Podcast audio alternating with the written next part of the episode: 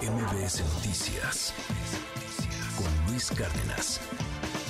El eh, canciller, ya no es canciller, el aspirante corcholata Marcelo Ebrard se registra, es el primero en registrarse. Hatsiri Magallanes, buenos días. ¿Qué tal Luis? Buenos días. Minutos después del mediodía de ayer, el ex canciller Marcelo Ebrard arribó al Hotel Marriott, ubicado en la alcaldía Miguel Hidalgo, recinto elegido por la dirigencia de Morena para la recepción de documentos de los aspirantes a ser presidenciables en 2024. Acompañado por su esposa Rosalinda Bueso y vistiendo el chaleco color guinda de su partido, el exfuncionario fue recibido por simpatizantes que se dieron cita en el lugar y quienes le gritaban Marcelo presidente, con quienes aceptó tomarse algunas selfies.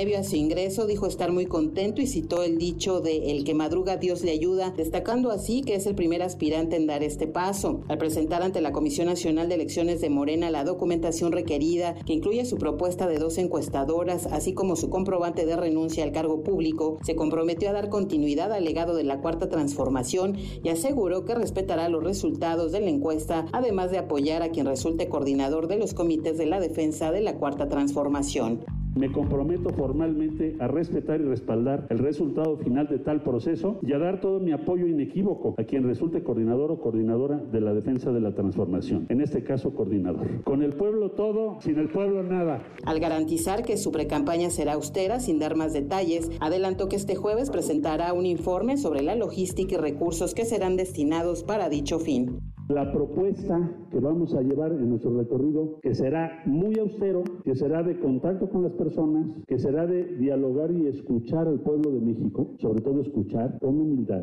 lo que el pueblo de México considera debe ser la siguiente etapa de la cuarta transformación. Lo que va a permanecer y lo que tenemos que agregar en los próximos años. A eso vamos a todo el país. A su vez, Mario Delgado, dirigente de Morena, aseguró que el proceso de las encuestas estará blindado que el proceso de encuestas está absolutamente blindado, porque hoy Marcelo nos hace dos propuestas de empresas que de reconocido prestigio que él confía y que serán sumadas a todas las que nos propongan los demás aspirantes. Se abrirán en su momento esos sobres, se hará un sorteo y tendremos a cuatro encuestadoras que van a acompañar el ejercicio de Morena.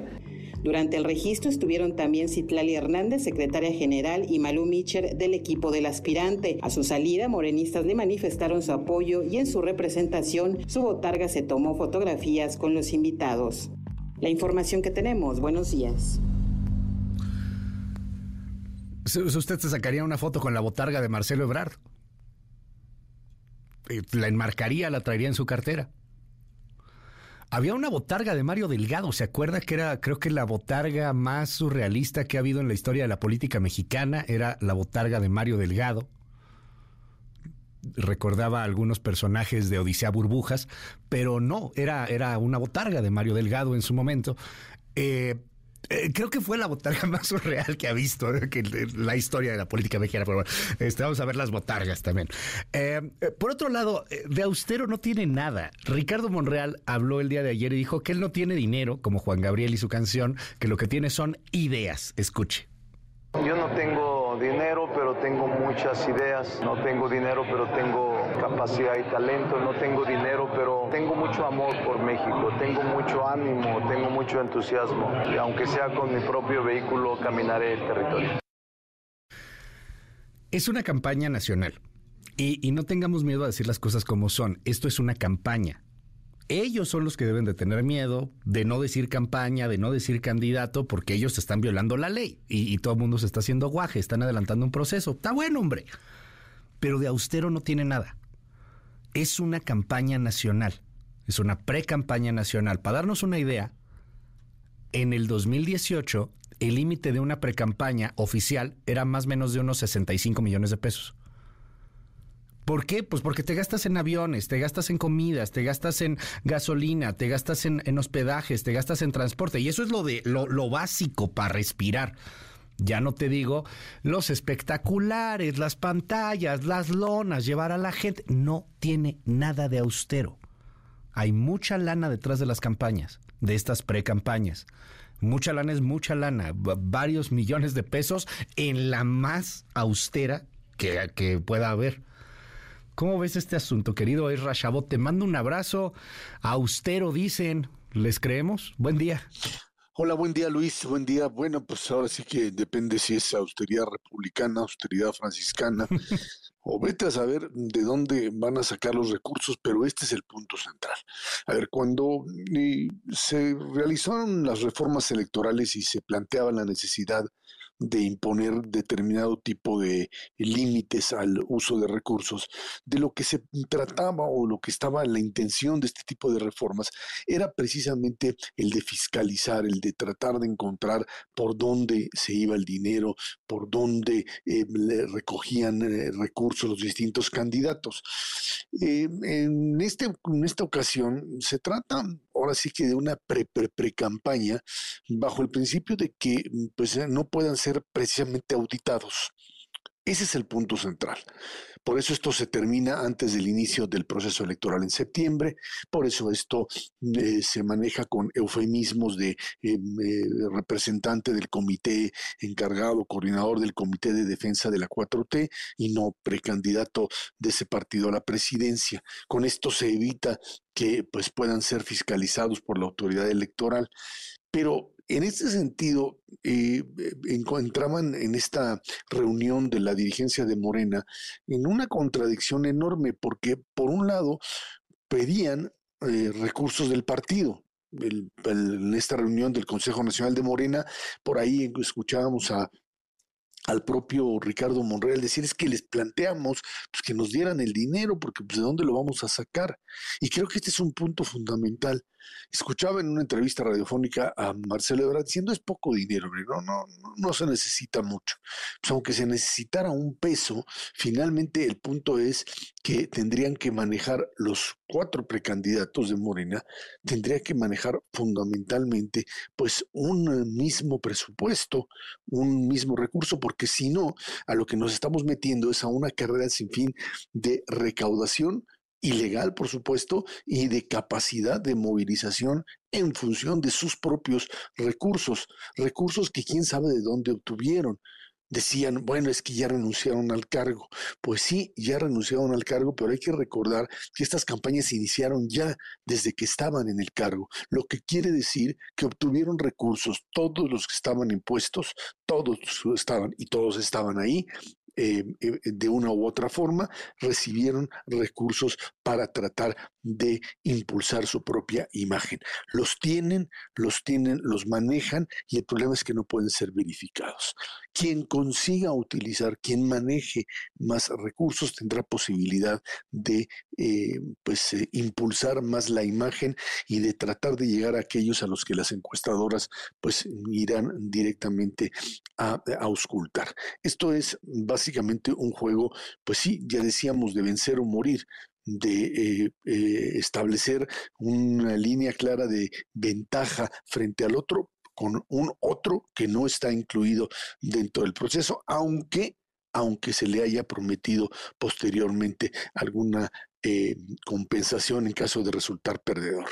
Estamos hablando de dinero, estamos hablando de que estas elecciones y cualquiera se ganan con dinero e incluso aquellas que tienen que mm, pues, eh, ser eh, establecidas o dictaminadas a través de encuestas. Cada quien entrega sus encuestas, pero lo que no entregan es los recursos de dónde los van a sacar. Y esta opacidad es finalmente lo que hace ver que hay una necesidad fundamental por parte de la autoridad electoral de establecer claramente este tipo de mecanismos, incluso fuera de los procesos electorales, porque de lo contrario lo único que estamos haciendo es anticipar elecciones o engañarse a uno mismo bajo el principio de que pues puedes hacer lo que quieras antes de que empiece el proceso electoral y esto te da una determinada ventaja. Esto queda claro. Eh, eh, hay quienes, y me incluyen ellos, no estamos de acuerdo en que se restrinja enormemente la participación de la gente y de los distintos eh, ciudadanos e incluso del propio presidente de la República y gobernadores, que puedan hablar, que puedan manifestarse en todo momento, que no haya esta mordaza que se maneja, pero eso es lo que finalmente se conquistó a partir del conflicto 2006 y en donde pues de lo que se trata más que de una competencia es de un mecanismo para presentarse sin competir para hacer presencia a nivel nacional, Luis, sin que exista la posibilidad de crítica alguna. Se trata de una pasarela frente al presidente de la República y no una pasarela frente a la ciudadanía, Luis. Gracias, como siempre, querido Erra, pues vamos a estar ahí muy atentos a ver cómo se van moviendo estos temas. Ya Marcelo Ebrard anunció, como nos decía Hatsiri Magallanes, que van a presentar este una especie de reporte ahí con datos y números. A ver, a ver si es cierto, Erra, a ver si, si se pues les cree y, a final de cuentas, pues es lo que nos queda, porque auditar no les van a hacer nada, nadie los va a verificar y, y no parece tampoco que las autoridades electorales vayan a entrarle a, a fondo a este, a este asunto. Ya andaban ahí desayunando con el presidente muy tranquilos el, pasado, hace dos días, ¿no? Si no me equivoco. Sí, creo que este desayunar con el presidente no es este, no es un acto de intromisión. Discutías sobre el tema de los ministros, de que si finalmente el presidente que habla con él, con los ministros, pues viola la propia autonomía del Poder Judicial. No, no la viola. Platicar con ellos no la viola. Tratar de imponerles algún tipo de decisión, eso sí, por supuesto, viola la división de poderes de un poder hacia otro. Tiene que haber comunicación más no subordinación. Lo mismo le pasaría, le pasa al propio Instituto Nacional Electoral, que bueno, pues hubo este desencuentro entre el propio mm, Lorenzo Córdoba y el presidente de la República, y hoy ya con Guadalupe Tadei esto no existe. No hay ningún problema. Simple y sencillamente de lo que se trata es que cada quien haga su trabajo y evite presionar o establecer condiciones al otro otro, más aún desde un poder ejecutivo poderoso. Y sí, sí, el dinero es finalmente el elemento fundamental a partir del cual se ganan elecciones y se van a gastar un chorro y quién sabe de dónde lo sacaron, o más bien sí sabemos de dónde lo sacaron. sacaron. Luis, no nos hagamos tontos.